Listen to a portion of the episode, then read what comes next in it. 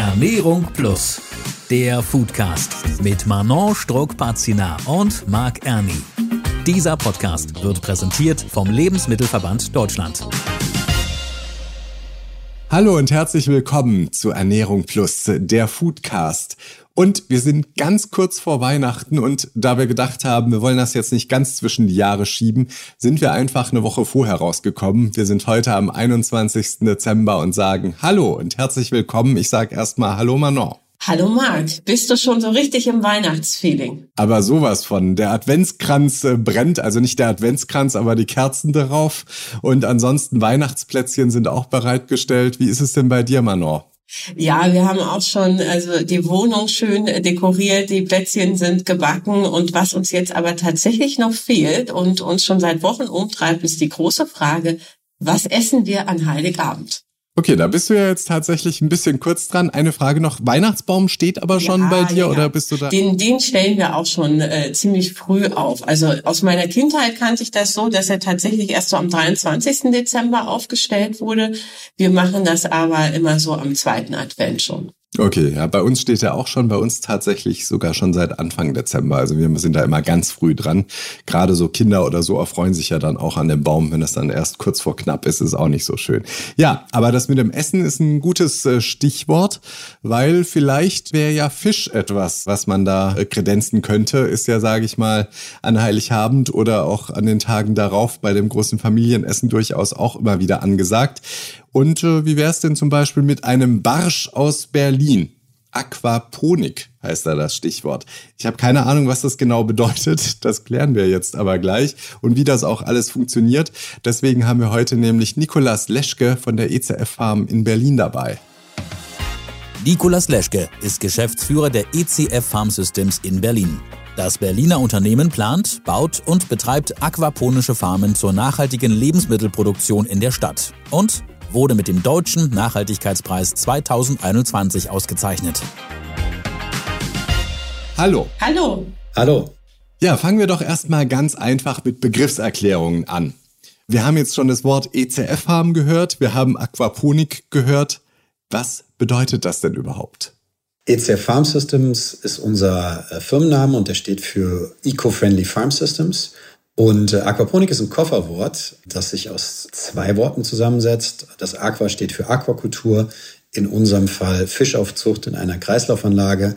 Und das Ponik steht für erdfreien Anbau äh, in Gewächshäusern. In dieser Kombination nennt sich das Aquaponik. Aquakultur, also Fischzucht, da könnten ja jetzt auch ähm, Kritiker sagen, das ist ja fast so industrielle Tierhaltung. Ist das tatsächlich so und was entgegnen Sie diesen Kritikern? Also erstmal ist es das. Also wir produzieren industriell Fisch. Ich glaube, äh, alles, was man nicht im natürlichen Umfeld produziert, ist, äh, ist industrielle Produktion. Äh, in unserem Fall machen wir Barsche, Buntbarsche. Und unsere Buntbarsche leben bei uns sehr gut. Also sie leben erstmal im Wasser und dann in einer Besatzdichte, in der sie sich wohlfühlen. Der Vorteil an Fischen gegenüber anderen Tieren ist, dass die sich als Schwarm wohlfühlen. Das heißt, ähm, man muss ihnen sogar andere Fische nebensetzen, ansonsten fühlen die sich einsam oder werden territorial und fangen an, sich gegenseitig zu bekriegen. Und äh, somit, äh, selbst wenn unser Fisch jetzt in irgendeinem See schwimmen würde, würde der auf sehr engem Platz mit anderen Fischen schwimmen, weil er sich dort wohlfühlt.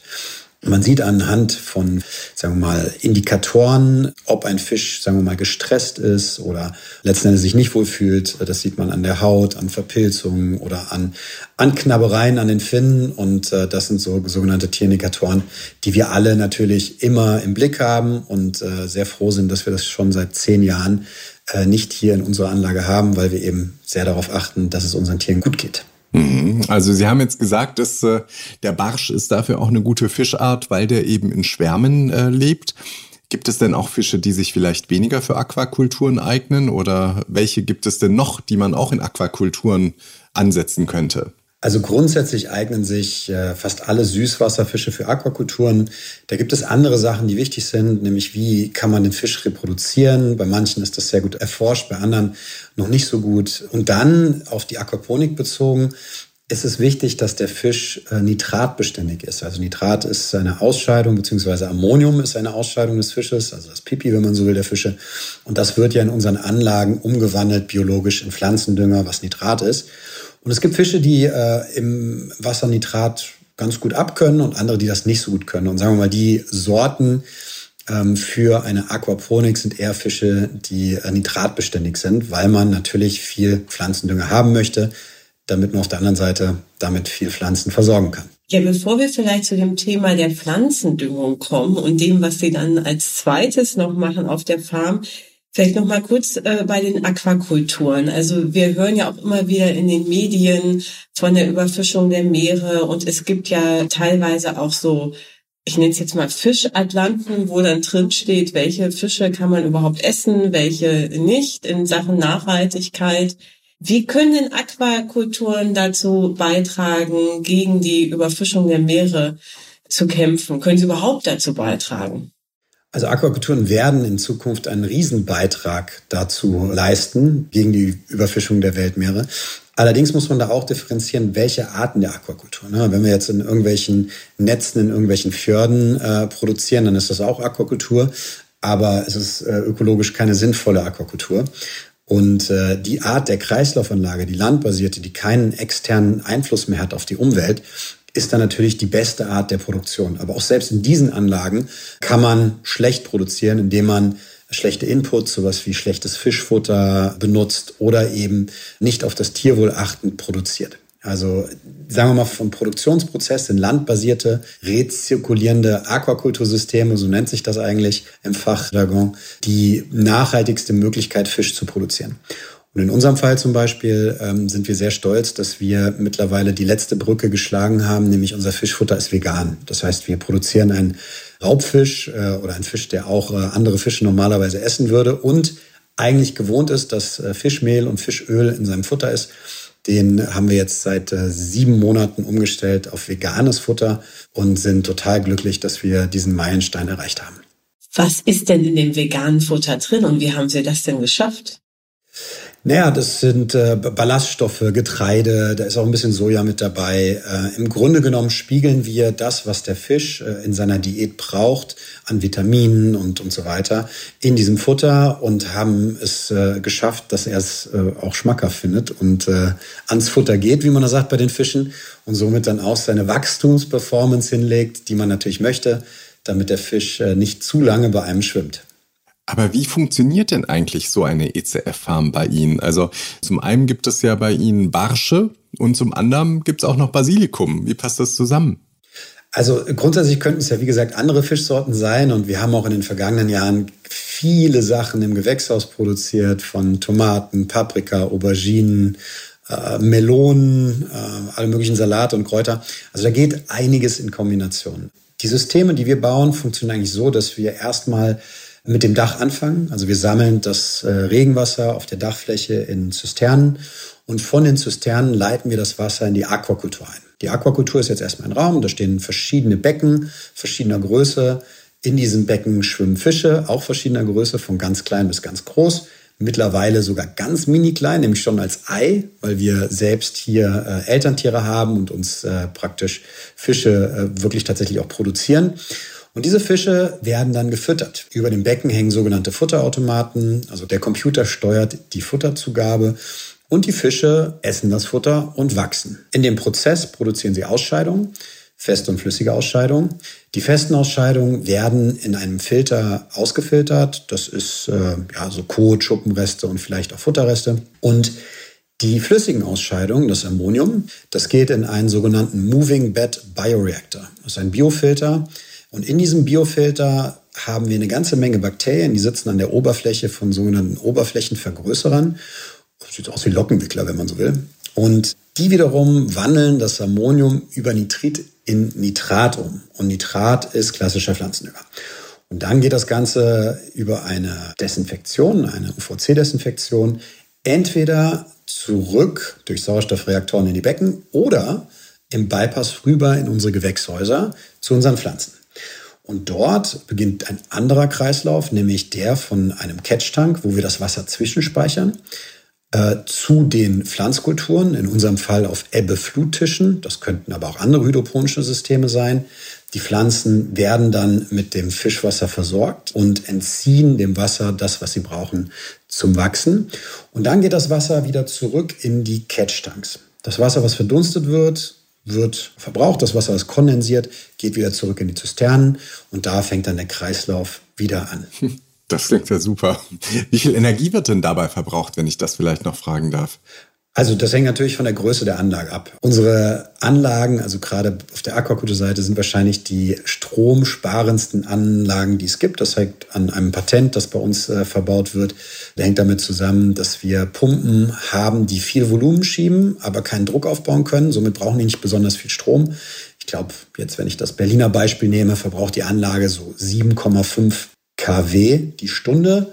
Das sind so wie drei Föhns, die man parallel anhätte. Und damit produzieren wir oder könnten bis zu 30 Tonnen Fische produzieren. Wir sind aber eher viel, viel weniger unterwegs, weil unsere Anlage mittlerweile ja auch Fische produziert und wir hier ganz viele Tests fahren. Das heißt, äh, wir produzieren aktuell wahrscheinlich eher so fünf Tonnen Fisch.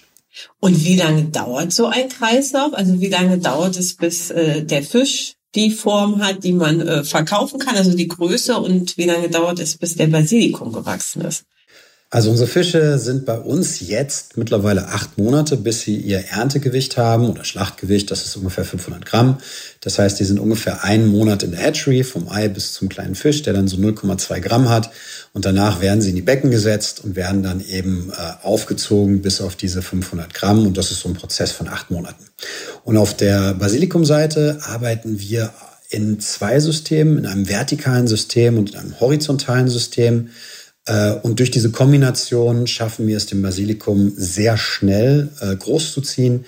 Der ist sozusagen zwei Wochen in diesem Anzuchtsystem, das ist das Vertikale, und dann nochmal zwei Wochen in der Horizontalen zum Abwachsen. Also im Schnitt vier Wochen ungefähr. Wow. Und theoretisch würde das genauso auch mit äh, Petersilie und mit äh, Forelle funktionieren. Äh, genau, also wir haben auch schon andere Fischsorten produziert. Aktuell produzieren wir auch auf dem äh, Supermarkt in Wiesbaden, einen Rewe-Markt. Und da haben wir auch andere Kräuter wie Dill und Petersilie und sowas, die wir äh, in dieser Kombination herstellen. Wenn ich jetzt, also ich wohne ja auch in Berlin, wenn ich jetzt also ein Barsch zu Weihnachten essen möchte, dann komme ich einfach vorbei. Aber wie ist das denn generell bei Ihnen? Also welche beliefern Sie nur Berlin oder deutschlandweit mit dem Barsch? Ja, bei uns geht's ja um, um regionale Produktion, unabhängig von globalen Lieferketten und, äh, und dementsprechend beliefern wir nicht ganz Deutschland. Also, äh, wenn du einen Fisch bei uns äh, kaufen möchtest, dann gehst du einfach auf unsere Webpage. Es gibt einen, einen Markttag sozusagen die Woche und dann kannst du praktisch deinen Fisch bis zum Vortag dort bestellen und dieser Fisch äh, ist dann noch geschwommen am Tag, wo du ihn abholst. Also es ist so der frischeste Barsch, den du bekommen kannst, es sei denn, du hängst äh, die Angel jetzt äh, in die Spree. Weiß aber nicht, ob man das vergleichen kann von der Qualität und vom Geschmack, aber wäre auch möglich. Ja. Und ansonsten äh, geht äh, die Produktion hauptsächlich an einen Handelspartner, den wir haben. Äh, das ist die Rewe und äh, wir versorgen hier in allen Rewe-Märkten praktisch die Märkte mit dem Hauptstadtbasilikum. Und welche wirklichen Vorteile, also klar, ich meine, Lieferketten sind natürlich kurz, aber welche Vorteile hat es ansonsten noch, wenn der Barsch auf meinem Teller dann ein wirklicher Berliner ist sozusagen? Also es geht ja um Nachhaltigkeit. Also der Grund, warum ich das hier mache, ist, dass ich äh, in der Lebensmittelproduktion etwas verändern möchte. Äh, mein Ansinn ist es, mit sehr wenig viel Output zu generieren. Das ist so ein bisschen eigentlich die Motivation dahinter. Und als Menschen, glaube ich, müssen wir in allen Bereichen effizienter werden. Das heißt, auf kleinerer Fläche mehr Output generieren, idealerweise mit weniger Ressourcenverbräuchen. Und das versuchen wir und Aquaponik ist eine Möglichkeit, dies zu tun. Und die Vorteile sind, dass wir A, erstmal landbasiert sind. Das heißt, wir haben keine Themen wie Überfischung der Weltmeere und wir haben keine Mikroplastikthemen äh, und keine Verschmutzungsthemen und so weiter, die ja tagtäglich stattfinden und immer schlimmer werden. So. Ähm, das andere Thema ist, dass wir natürlich dadurch, dass wir am Konsumenten produzieren, also Stichwort Urban Farming, sehr kurze Transportwege und kurze Kühlketten haben und dadurch eine bessere CO2-Bilanz haben. Im System selbst, in der Aquaponik, in dieser Symbiose, ähm, können wir sehr CO2-effizient produzieren, weil die Fische emittieren CO2, also sie atmen das ins Wasser äh, aus und es gibt eine Entgasung über den Biofilter, also eine CO2-Anreicherung, die wir aber nutzen, weil wir die Luft dort absaugen und in unsere Gewächshäuser geben und die Pflanzen im Calvin-Zyklus der Photosynthese daraus Sauerstoff machen und schneller wachsen. Das ist eine Düngung sozusagen. Und natürlich äh, haben wir einen sehr guten Wasserfußabdruck. Ja, weil wir in dieser Kombination in dem Kreislauf schon mal wahrscheinlich 90 Prozent wassereffizienter sind als die herkömmliche äh, Lebensmittelproduktion. Und jetzt auch nochmal diese Doppelnutzung des Wassers haben durch Fisch und Gemüse, weil das Abwasser der Fische wird das Zuwasser oder Frischwasser äh, für die Pflanzen. Und wir stellen uns biologisch den Dünger her, der muss nirgendwo abgebaut werden. Das sind so jetzt in a nutshell äh, die Vorteile, die diese Art oder diese Produktionsform hat. Aber müssten Sie dann nicht auch das äh, vegane Futter noch umstellen oder kommt der Soja aus deutschem Anbau? Äh, der Soja kommt nicht aus deutschem Anbau, aber irgendwo sind da auch die Grenzen gesetzt. Ähm, das, was wir machen, hat uns schon den deutschen Nachhaltigkeitspreis beschert und äh, wir sind Best Practice vom Heinrich Böll Stiftung, Meeresatlas und so weiter. Also viel mehr geht da nicht. Nichtsdestotrotz klar, also es fängt auch bei, bei der Erde an, die man auch in solchen Systemen nutzt. Woher kommt sowas? Ist es denn verantwortungsvoll, äh, Kokosfasern als Ersatz zu nutzen für solche Sachen? Äh, geht denn Steinwolle überhaupt? Also es gibt immer wieder irgendwelche Stellen, wo man dran schrauben könnte. Aber äh, ich finde an sich der Sojaanbau, ähm, sofern er nicht aus Ländern kommt, wo sehr, sehr viel Wald dafür geopfert wird, ist schon eine gute Möglichkeit, da zu arbeiten. Mhm. Aber wie aufwendig ist es denn eigentlich dann auch die Fische in dieser Form artgerecht zu halten? Also wenn die dann in dieser ICF-Farm sozusagen vor sich hinschwimmen, wie läuft das dann? Naja, das ist im Grunde genommen eigentlich total einfach. Aber wir haben da natürlich eine menschliche Sicht drauf. Was ist denn artgerechte Haltung von Fischen? Was ist denn deren Umfeld? Ja, ich, ich überlege gerade, ja, ja. Äh, ich stelle mir jetzt, also ja, es gibt so. ja hier, weiß ich nicht, die Goldfische ja keine, im Aquarium, ja, die irgendwie einfach nur so ein Glas haben. Vielleicht ist es auch gut. Also bei uns ist es so, dass das wirkliche Umfeld das ist ein aquatisches Lebewesen. Ne? Und ich habe ja auch meine, meine menschliche Sicht darauf und setze da Maßstäbe an. Der Fisch möchte im Grunde genommen Wasser haben. Ne? Und dieses Wasser sollte eine ideale Qualität besitzen und auch Temperatur haben, in der er sich wohlfühlt. So. Dann sollte das Wasser eine gewisse Strömung haben, die wir in der Anlage natürlich simulieren können. Dann gibt es Fischsorten, die tatsächlich mit dem Boden Berührung haben das hat der Barsch aber nicht. Also da würde ich sagen, das ist nicht artgerecht, wenn die nicht im Boden irgendwie wühlen können oder wenn das ihr Habitus wäre. Das ist aber bei unserem Barsch nicht der Fall, sondern der schwimmt. Idealerweise äh, ist da irgendwo Essen, was ihm in, in, den Mund fällt. Und wenn er dafür nicht jagen muss, findet er das auch jetzt nicht unbedingt schlecht. Ja, und äh, so ein Fisch würde jetzt auch nicht 100 Meter den äh, See entlang schwimmen, weil da eine schöne Weide ins, ins Wasser hängt und das so romantisch aussieht, sondern der, der möchte eigentlich eben dieses Umfeld, was ich genannt habe. Der möchte Futter haben, der möchte Strömung haben, der möchte Wasser haben und er möchte in dem Fall auch einen anderen Fisch haben neben sich, nicht zu dicht, aber auch nicht zu weit weg, damit er als Schwarm äh, sich wohlfühlt. So, und dann hat er keinen Stress. Und das ist das, was wir immer in unseren Fischen sehen. Und wenn hier Leute in unsere Anlage reinschauen, die sich mit Fischen auskennen, die sagen immer, das sind die schönsten Fische aus einer Aquakultur, die ich je gesehen habe, weil unsere Fische einfach komplett stressfrei groß werden. Die haben ein gutes Immunsystem. Wir haben noch nie Medikamente einsetzen müssen. Und das spricht ein bisschen für die Philosophie, dass wir sagen, wenn du eben all diese Parameter gut machst und richtig machst, dann hat der Fisch ein gutes Immunsystem. Und ich habe noch nicht mal einen Überblick, ob der krank ist, weil der schafft das selbst. Ja, das ist so wie bei uns Menschen auch. Wenn wir immer die 24 Grad oder 25 Grad Wohlfühltemperatur haben, keinen Stress haben, Sport machen, uns gut ernähren, dann kann es sein, dass da irgendeine Bakterie oder ein Virus irgendwie äh, vorbeikommt und dann kratzt im Hals, aber das Leben geht ganz normal weiter und äh, der gleiche Virus kommt vorbei, wenn wir das alles nicht hätten, gestresst wären, vielleicht übergewichtig wären, keinen Sport machen und so weiter. Und dann kann es sein, dass uns dieses Ding umhaut und wir Medikamente brauchen, um wieder gerade zu stehen. Also das ist so ein bisschen die Philosophie, die wir haben, dass wir einfach gucken, dass es den Tieren sehr gut geht, sie damit gesund und stabil sind und wir eben dann auch keine Medikamente einsetzen müssen. Glauben Sie oder wünschen Sie sich, dass wir in ein paar Jahren in jeder Stadt eine solche ECF-Farm haben? Und wenn ja, was würde das bedeuten generell für die Zukunft der Ernährung? Also glauben Sie oder wünschen Sie, also glauben tue ich das nicht, äh, wünschen würde ich es mir, aber ich bin der Meinung, dass es gar nicht in Städten passieren muss. Ähm, das, was wir jetzt machen, ist ein Vehikel, das ist gut. Wir schaffen Bewusstsein für Lebensmittel und für Lebensmittelproduktion und, und neuartige Formen der Lebensmittelproduktion und auch für die Wichtigkeit der Ressourceneffizienz und der maximalen Frische, also Stichwort regional. Und ich glaube, was viel mehr Sinn macht, ist, dass man die Systeme, wie wir sie jetzt im Kleinen in der Stadt äh, bauen, ja, im Großen in der Nähe von Ballungsgebieten bauen, an den großen Zentrallegern, Umschlageplätzen, Umschlägeplätzen der, der Lebensmitteleinzelhändler, weil das ist der wirklich kürzeste Weg dann zum Endkonsumenten. Und dort hat man eine Möglichkeit, äh, mit Skaleneffekten ohne Transportkilometer, weil vom Produzenten zum Umschlagplatz fällt dann nämlich komplett weg, mit wirklicher äh, Ressourceneffizienz zu produzieren und an einem Preis anzuknüpfen, der sonst nicht möglich wäre und der sogar unter vielleicht dem Marktpreis liegt in der Form und somit dann auch eine große Menge an Menschen erreicht. Womit wir dann zur entscheidenden Frage kommen. Wir stehen jetzt ganz kurz vor Weihnachten. Wenn ich jetzt so einen Barsch haben möchte, bekomme ich den jetzt noch? Also ich glaube, bei uns, wenn man bis zum 22. bestellt, dann gibt es noch die Möglichkeit, äh, am 23. den sich abzuholen. Das ist möglich. Okay, also heute und morgen. Wir wissen schon mal, was wir zu tun haben, Manon. So sieht's aus. Wir Womit sagen, die Frage geklärt wäre, was es zum Essen gibt. Genau. Wir sagen auf alle Fälle vielen lieben Dank. Ja, ich glaube, das hat uns äh, durchaus paar Einblicke gezeigt. Manon, was nimmst du mit? Ja, also ich finde, das ist... Außer den Barsch zu bestellen. genau. Ich finde, das ist ein äh, Wahnsinnssystem. Also wirklich äh, die, die Gedanken, die dahinter stehen. Also man muss ja auch erstmal auf die Idee kommen, den Fisch aus der Aquakultur und äh, dann die Pflanzen, wie in dem Fall den Basilikum, zusammenzubringen und den Kreislauf zu nutzen und das wirklich so ressourceneffizient wie möglich zu machen.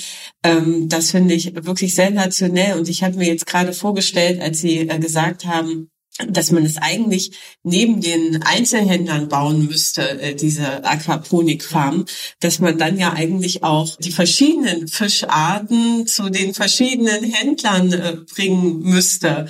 Und das ist auch ein ganz interessantes Konzept, wenn ich weiß, ich kann jetzt bei dem Rewe kann ich den Barsch kaufen, beim Edeka kaufe ich die Forelle und so weiter. Wäre vielleicht auch eine Idee, also was da in Zukunft noch gehen könnte. Ja, das, das, das kommt ja gerade. Mit Rewe werden wir genau das machen, weil wir auf den Rewe-Märkten schon Farmen bauen und da wird auch jede Farm etwas anders sein und andere Produkte machen. Also das ist äh, super und da würde ich mir wünschen, wenn es äh, mehr Menschen wie Sie gibt, die so innovativ in die Zukunft denken. Vielen Dank. Danke auch. Wunderbar. So, ich sage auch nochmal vielen Dank und dann, Manon, wir hören uns erst wieder im neuen Jahr. Wünschen jetzt natürlich erstmal allen Zuhörerinnen und Zuhörern schöne Weihnachten vorab und dann natürlich einen guten Rutsch in 2023. Und da geht's dann bei euch auch wirklich direkt los mit der Grünen Woche. So sieht's aus. Also sie steht kurz bevor und ja, es ist äh, das große Thema. Ich freue mich wahnsinnig auf die tollen Innovationen, die wir dort sehen werden. Da geht's natürlich auch im Großen und Ganzen um das Thema Nachhaltigkeit. Mhm. Und ich freue mich dann wieder, mit dir zu sprechen. Vielleicht ja sogar von der Grünen Woche. Genau. Da schauen wir mal. Auf alle Fälle, wir hören uns auch im nächsten Jahr wieder und freuen uns auf Ernährung Plus, dem Foodcast im Jahr 2023. Und damit sagen wir Tschüss, alles Gute. Bis dann. Guten Rutsch auch dir, Manon. Danke dir auch. Guten Rutsch. Tschüss. Ciao. Ernährung Plus, der Foodcast. Immer am letzten Mittwoch im Monat neu. Dieser Podcast wird präsentiert vom Lebensmittelverband Deutschland. Alle Folgen bei podnews.de und allen wichtigen Podcast-Portalen und Streamingdiensten.